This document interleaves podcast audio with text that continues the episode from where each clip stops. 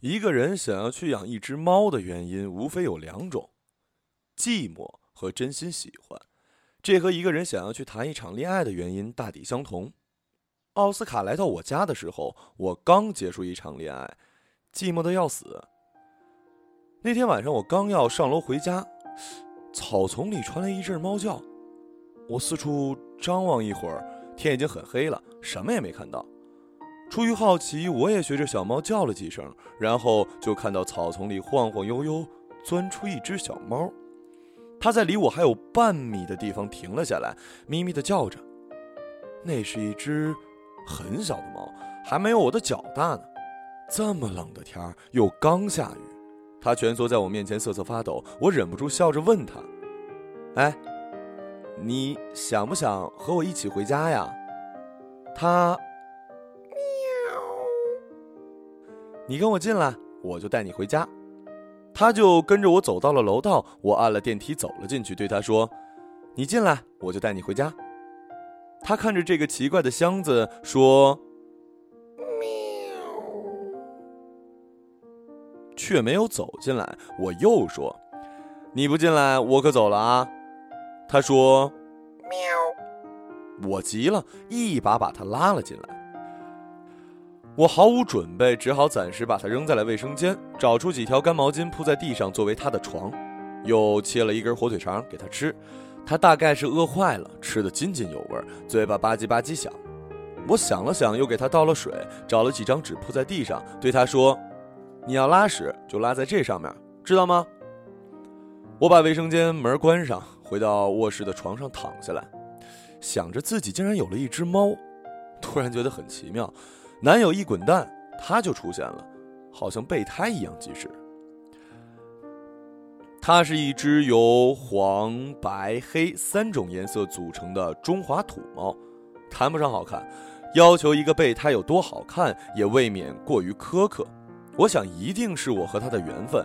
它又冷又饿，我寂寞失意，我们就这样凑在一起抱团取暖。如果一开始双方不是出于喜欢而在一起，那其他的理由都可归因于缘分。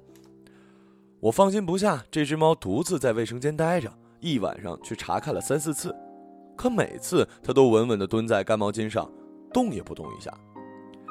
第二天白天我不在家，一整天提心吊胆的，担心它把屎啊拉到什么犄角旮旯，又担心它不适应，领了便当一回家就开门去卫生间看它。只见干毛巾上整整齐齐摆着一坨大便，他呢则老老实实蹲在报纸上。哎呀，我吁了一口气，没折腾到满目疮痍就不错了。我赶紧把毛巾包起来扔掉，又换了新毛巾，又给他切了火腿肠，他又吧唧吧唧的吃了起来。我想总把他关在卫生间里，说不定关出毛病，就把卧室的门关起来，让他暂时可以在客厅里活动。家里有了一只猫，就不能这么的邋里邋遢了。我拿起一块抹布擦起地来，我一动手，小家伙就吧嗒吧嗒跑到我身边，看着我擦地。我换一换地方，它就跟着挪那一块地方。家里实在是太久没打扫，擦出的灰特多，它就不偏不倚的总是踏在垃圾堆积的地上。我把它挪开，刚擦几下，它又走过来，我哭笑不得，看着它的小脑袋说。以后你就叫奥斯卡，好不好啊？他听着我说话，体内发出咕咕的声音。这只猫看来肠胃不太好啊。这种家务劳动对我来说已经算是伤筋动骨的级别了。我擦好地，扶着快要断掉的腰玩起了电脑。这时，虚掩的门被奥斯卡用头轻轻撞开。我很好奇他接下来会做什么，就没阻止。他吃力地爬到了比他高出几个身位的床上，又爬到我的腿上，然后把身体一蜷，睡起了大觉，体内发出咕咕的声音。呀，这可不行啊！你这小野猫连澡都没洗过，怎么可以上床啊？我把它抱了下去，没想到它意外的无比执着，又一次吃力地爬上来，在我腿上睡起觉来，脸上呈现出无比安详的神态。我也感觉到腿上渐渐传来他的体温，很暖和，脸上竟不由自主地泛起了微笑。哎，好吧，就让你睡一会儿，待会儿滚回卫生间去，知道吗，奥斯卡？咕咕咕咕咕咕。很快，我从对养猫一无所知变成了养猫小能手，知道了猫要如何上厕所，该吃什么样的猫粮，用什么给它洗澡，怎样给它驱虫打疫苗，也知道了咕咕咕咕其实是一只猫无法掩饰内心高兴所发出的声音。奥斯卡呢，是一只才华横溢的猫。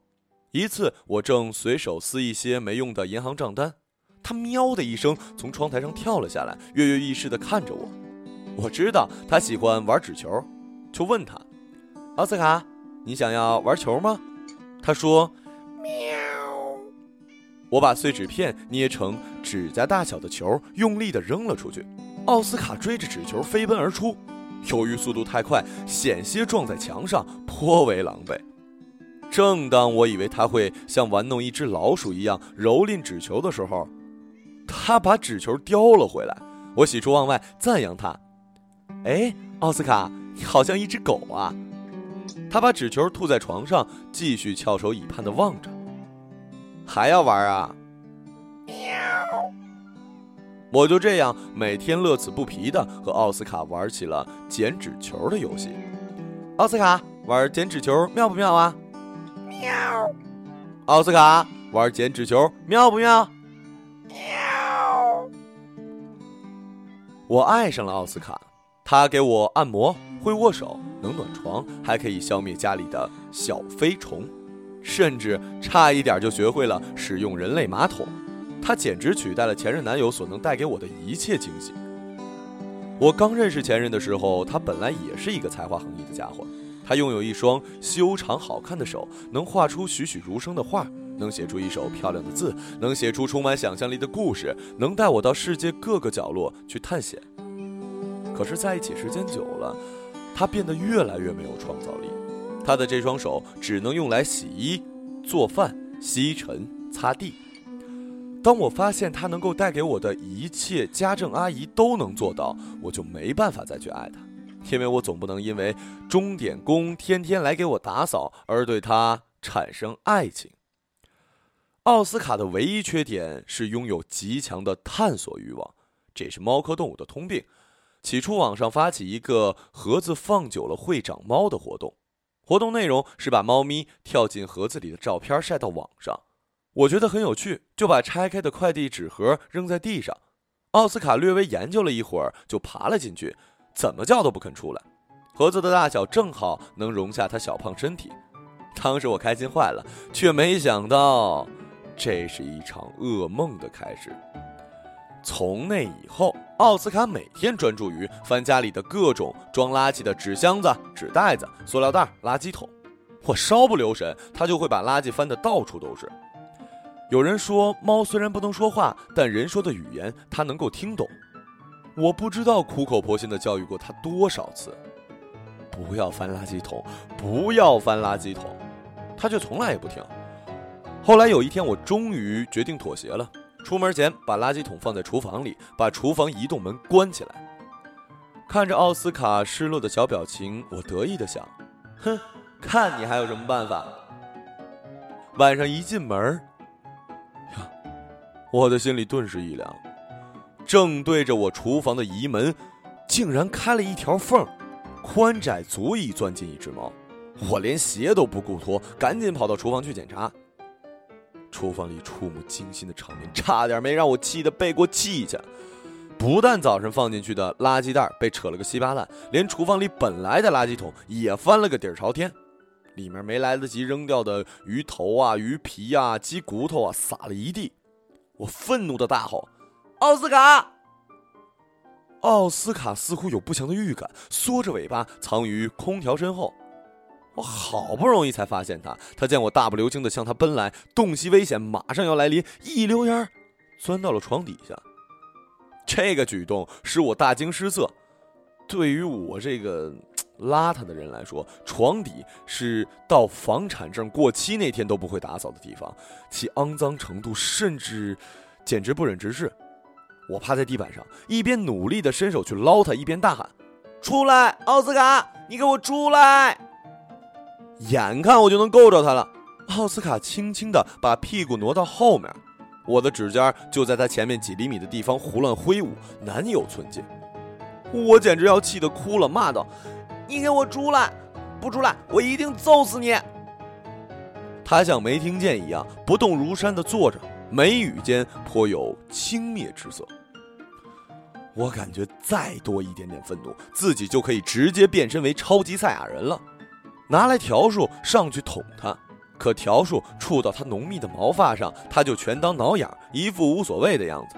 我又换成坚硬的拖把，他只是稍微挪动一下地方，最后实在无计可施，我只好使出杀手锏，搬出电力电子科学时代最伟大的发明——吸尘器。嗡嗡的声音一响起来，奥斯卡才终于慌了手脚，夹着尾巴落荒而逃，离开了床底的庇护。哼哼，他再也逃不出我的手心了，轻而易举的被我逮到了。怒不可遏，把他死死的按在地上，一边揍他屁股，一边骂：“谁让你搬垃圾桶的？谁让你钻床底的？以后不许翻垃圾桶，不许钻床底，知道吗？”奥斯卡恐惧的站立着，像与我第一次见面一样。我以居高临下的态度训斥他，一心以为这是使他变成我所喜欢的小猫不二法门。可是，我错了。第二天一进家门，正在垃圾袋中欢愉的奥斯卡听到开锁的声音，心中一惊，隔着几米的距离一动不动的和我对峙。我抬头一看，本来严丝合缝关着的厨房移门已经被奥斯卡这个魔头洞开了，地上一片狼藉。奥斯卡！我简直要抓狂了！奥斯卡箭在弦上，立刻做出应变措施，拼命地往床底下钻。可是他本来是在垃圾袋里，还来不及从垃圾袋里钻出来，头上罩着黑色垃圾袋，到处乱撞，各色各样的垃圾满天飞舞。我和奥斯卡互相追逐，场面堪比汤姆和杰瑞大战。只不过这一次，他是杰瑞，我是汤。我不知道他这样执着到底为了什么，那垃圾桶的最深处到底藏了什么？他拼命想要去找寻的东西。也许这就是生活，除了依赖和喜爱，也免不了偶尔的争执。我与奥斯卡的生活中，除了握手、捡纸球、相互依偎以外，有时又夹杂出了我出于殷勤盼望而对他开展的思想道德教育。猫。日益成为我与朋友聊天的话题。我的闺蜜早已听说奥斯卡会各种神奇的小技巧，心心念念想要亲眼观看奥斯卡表演。我邀请她来家里，得意地向她介绍：奥斯卡以前呢特别喜欢翻垃圾桶，还爱钻床底。被我教育之后，可听话了，以后再也不钻床底，也不翻垃圾桶了呢。奥斯卡，奥斯卡，我奇怪地对闺蜜说：“怪了。”以前听到开锁的声音，他都会来迎接我的。我和闺蜜换了鞋，在屋里搜索奥斯卡的踪迹。经过一番努力，我们在窗帘后发现了躲在角落里的奥斯卡。我奇怪地问：“奥斯卡，你躲在这儿干什么呀？有美女阿姨来看你喽？”闺蜜讨好地说：“奥斯卡，你好啊！”我迫不及待地找出一张纸，来到奥斯卡面前说：“奥斯卡，我们玩剪纸球，妙不妙？”奥斯卡冷冷的望着我，没回应。我撕下一片纸，往常听到撕纸声音，奥斯卡激动的仿佛整个身体都要燃烧起来一样躁动活跃。可是这一次，他一动也没动。我把握好的纸球用力扔出去，他也无动于衷。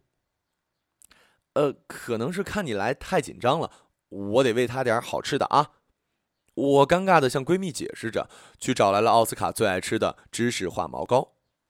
我把化毛膏顶到他的嘴角，奥斯卡握个手。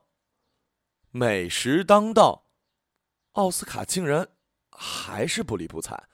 闺蜜为了缓和气氛，笑着说：“他是不是生病了呀？”说着伸出手想要摸摸奥斯卡，没想到奥斯卡一个鲤鱼打挺，挣扎着跳了出去，一点都没有生病的迹象。他的头也不回，拼命的钻到空调后面，再也不肯出来。你个上不了台面的小孬种，胆子这么小！平时好好的，需要他展示的时候就怂了。我留闺蜜吃了饭，送她走的时候已经天黑了。我和闺蜜无声无息的走在没有街灯的小路上，闺蜜忽然说道：“你打过他吧？”我一愣，没反应过来。闺蜜说：“奥斯卡，你打过他吧？”见我无言，闺蜜接着说：“猫如果被打过的话，就会很害怕陌生人的。”走到街口，闺蜜示意我不用送了，叫我好好对奥斯卡，不要打他。然后挥手拦了一辆出租车走了。我一个人往回走，一阵凉风吹来，吹得瑟瑟发抖，眼泪轻而易举的就掉了下来。我的手机发出这条街唯一的一点光亮，一层又一层的文件夹像深不见底的垃圾桶。我像奥斯卡一样拼命的在这个看不见的垃圾桶中翻来覆去，我甚至都不知道自己这样固执到底是在找什么。在这个垃圾桶的最深处，到底埋藏着什么？我拼命想要去找寻的东西。恍惚之间，记忆中的轨迹有一些事情发生了重合。今天你来做饭好不好？我要画画呀。你做的好吃吗？你做嘛，你做嘛。奥斯卡，你以后不许钻床底了，知不知道？你去洗碗吧，女孩子洗碗会对皮肤不好的呀。奥斯卡，不要起床那么早好不好？我要睡觉啊。家里这么脏，你看不见呀？哪儿脏了？不脏啊，我看不到。看到了你就收拾嘛。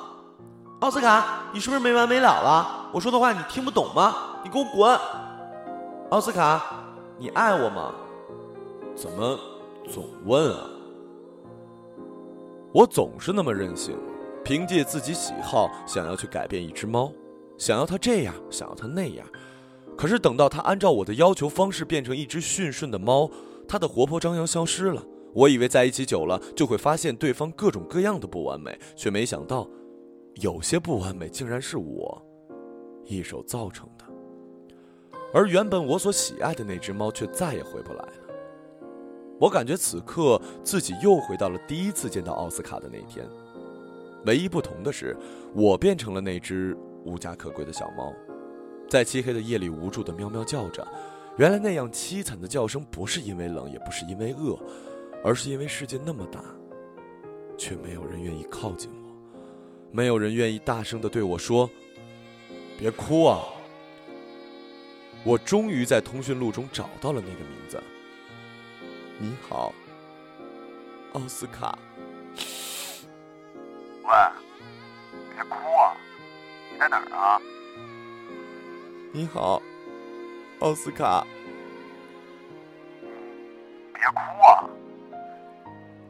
你好，奥斯卡。喂喂喂，你别哭，你在哪儿呢？你好。奥斯卡，你好，奥斯卡。